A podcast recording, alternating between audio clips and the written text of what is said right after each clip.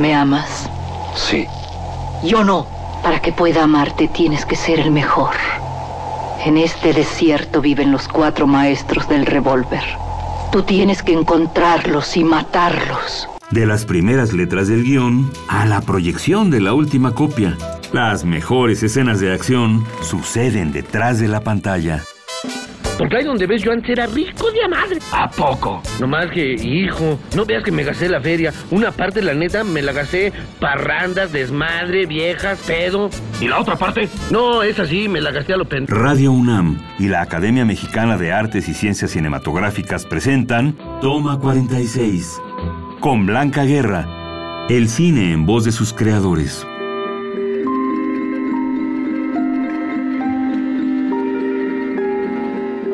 Hola, muy buenas tardes. Soy Blanca Guerra, de nueva cuenta aquí con un invitado muy especial, Samuel. Samuel Larson estudió en la Escuela Nacional de Música y en la Escuela Internacional de Cine y Televisión en Cuba.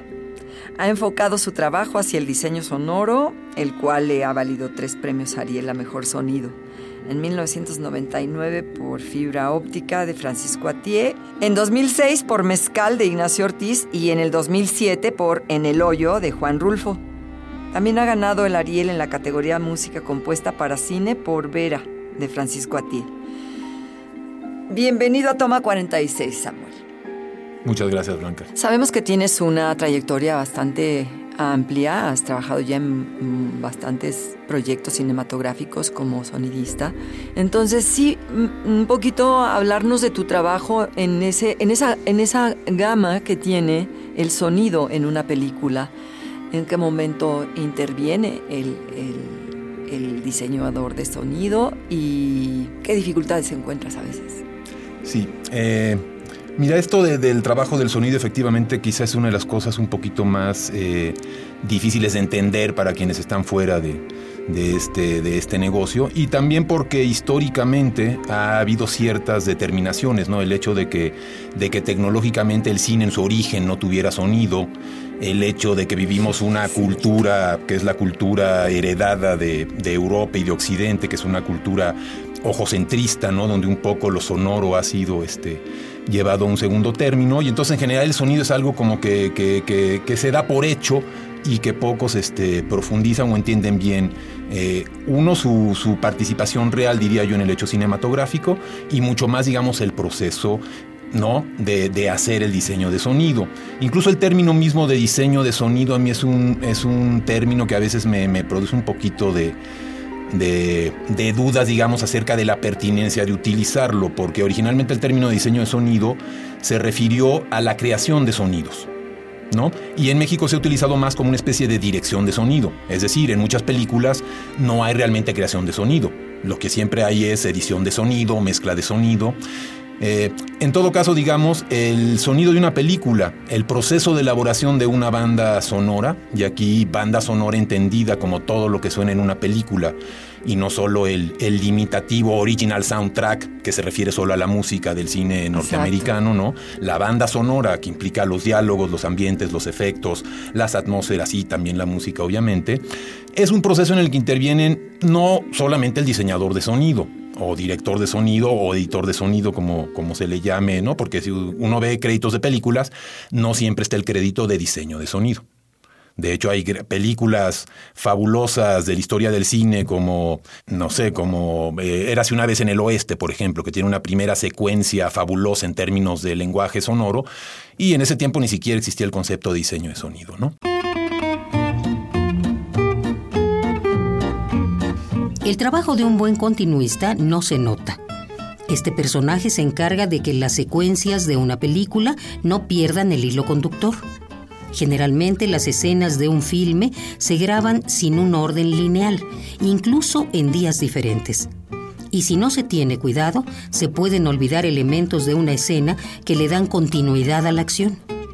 El continuista revisa que durante las escenas haya secuencia lógica en la acción de los personajes, los diálogos, el vestuario y el decorado. Ya llegó por quien llorabas. ¿Qué huele, mi gordo mata? Pues, ¿cómo está? Ya no soy el gordo mata, mi Benny. Ahora soy el cochiloco, ¿está claro? Otra parte de su trabajo Incluye verificar que los cambios en el estado de ánimo de los personajes tengan lógica según avanza la trama. Finalmente, lleva un control sobre las tomas que el director elige como buenas para que sean las que se usen durante el montaje.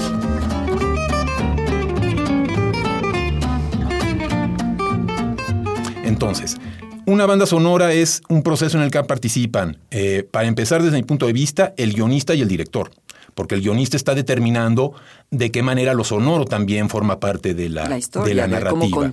¿no? Y, qué elementos sonoros están incluidos en la propia narrativa. Eh, obviamente el director, porque es el que va finalmente a dar el visto bueno a lo que va ocurriendo y, este, y es el que va a determinar el estilo hacia donde quiere que vaya la banda, la banda sonora, y es el que va a estar determinando luego también con el editor, que es otro que finalmente también participa en este proceso, En, en determinar finalmente cómo se cuenta la historia y, qué, pasa por lo visual y qué pasa por lo sonoro y de qué manera es la relación entre ellos, ¿no? Y luego aparece como tal el sonidista que hace el sonido directo, ¿no? Que en ciertas películas tiene una importancia fundamental. Hay películas que prácticamente el sonido es el sonido directo. ¿no? Aunque tú haces el, o sea, tú operas de pronto. No, yo no, yo no hago sonido directo. Eh, en general, los sonidistas nos, sí nos, nos dividimos entre los que hacen sonido de producción, sonido directo, rodaje, y los que hacemos sonido de postproducción, que a su vez nos dividimos en dos, generalmente los editores, y los mixers o mezcladores o regrabadores que se les llamaba antes en, nuestra industria. Eh, entonces hay estos tres grandes momentos, ¿no? Eh, el sonido directo, que es el registro del sonido durante, la, durante el rodaje, luego toda la parte intermedia, donde no solo se edita el sonido que viene del directo, sino que normalmente el editor de sonido o diseñador de sonido se encarga de supervisar a otros editores de sonido, eh, de supervisar doblajes, de, supervisar que los folies o incidentales estén correctamente bien hechos, ¿no? Y por eso eh, funge más muchas veces como un director de sonido. El responsable más, más el jefe de todos. Exacto, porque además es el que, y es el que trabaja con el director en esta parte donde justamente se le, se le da forma a finalmente lo que se va a escuchar en la película. Pero luego hay un personaje fundamental que es el mixer.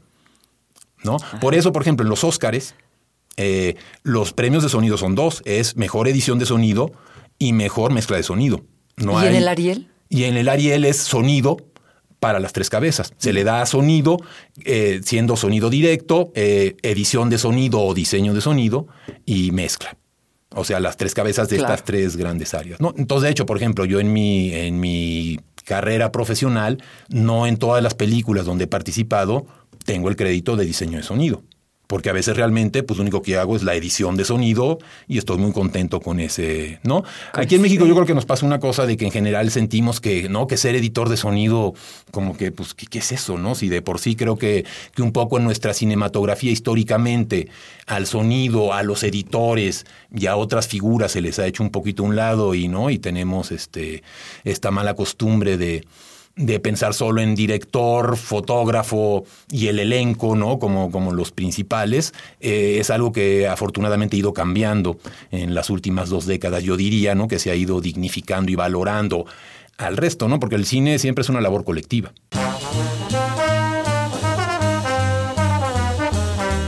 Y a propósito, ¿se aprendió bien su diálogo? Sí, señor. Por cierto que en una de las líneas hay unas faltas de ortografía. Escribe el melocotón con Q y huevo con G. ¿Qué eso no importa, hombre, eso no importa. Sigue escuchando. Toma 46. Como lo va usted a decir y no lo van a leer, el público ni se da cuenta, ¿verdad? Claro, hombre, claro.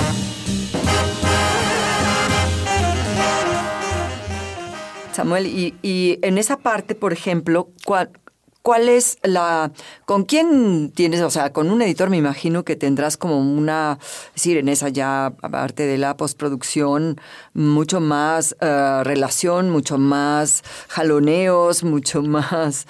Eh, ¿no? Mira, de, pronto... depende de cada, de cada caso. Digamos, a, mí en general, y he tenido la fortuna, particularmente con directores como Francisco Atié, con quien he trabajado en tres películas. Eh, Vamos a decir cuáles.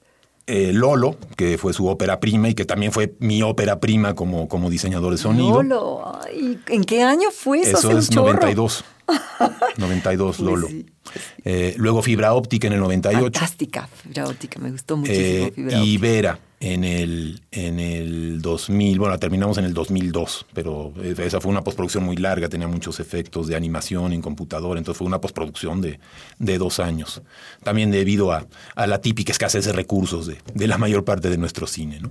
Eh, entonces, la última, que fue también este, el, baile, de San, Juan, que, también fue, una producción grandísima. Sí, porque fue una coproducción con Francia, España y México.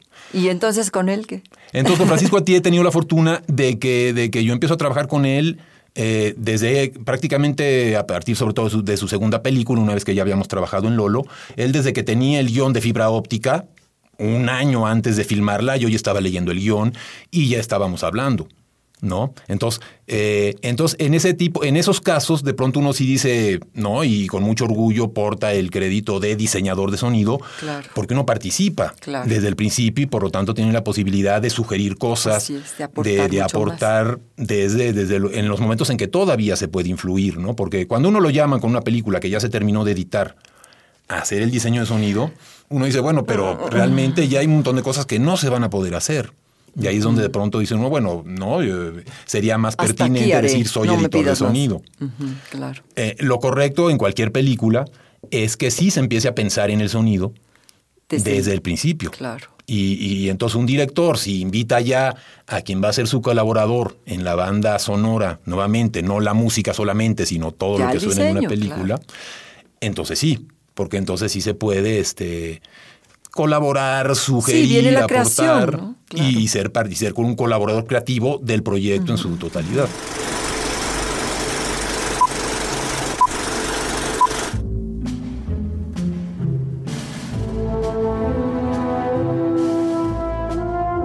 Preservación cinematográfica.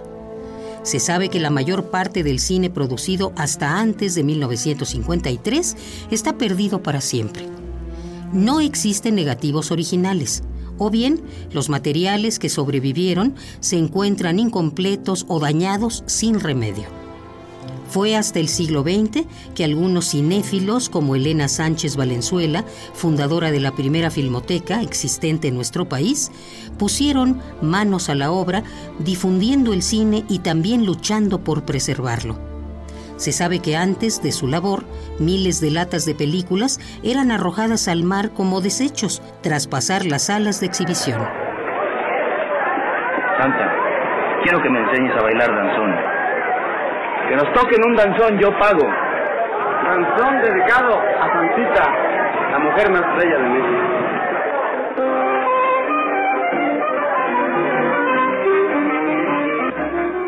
Conservar las copias de las películas que han hecho historia en el cine es un trabajo de mucho valor porque es un registro no solo de la cinta en sí, sino de su modo de producción y su contexto.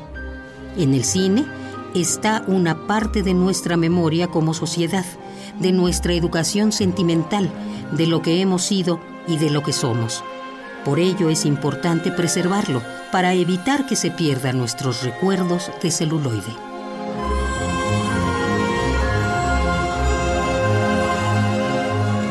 También necesitas muy buen oído, necesitas músico. Tú estudiaste música, especializado en guitarra. Yo afortunadamente, de hecho, finalmente yo llegué al cine por la música, porque sí empecé muy tarde, entonces me di cuenta que hacer una carrera profesional iba a ser muy difícil para mí, porque yo empecé realmente a tocar a los 16 años y la gente que hace carreras profesionales empieza a los 5, 6, 7, 8, digamos, antes de los 10, ¿no? Entonces yo veía a mis compañeros, ¿no? Con todo y dijeron, no, pues este jamás voy a poder competir a ese nivel, pero, pero sí, mi pasión era la música y buscaba cómo estar cerca de la música y lo encontré en México en ese entonces no había donde estudiar sonido de cine, porque realmente no era una especialidad que ofreciera ni el CUEC ni el CCC. Qué curioso. O sea, porque, sí, pero no existía como especialidad. Y por otro lado, había en esos momentos en el cine mexicano el sonido era algo realmente muy poco tomado en cuenta. Yo, yo cuando entré al cine hacía, no, hacía no se hacía el sonido directo. Todo a doblaje. Todo era doblaje.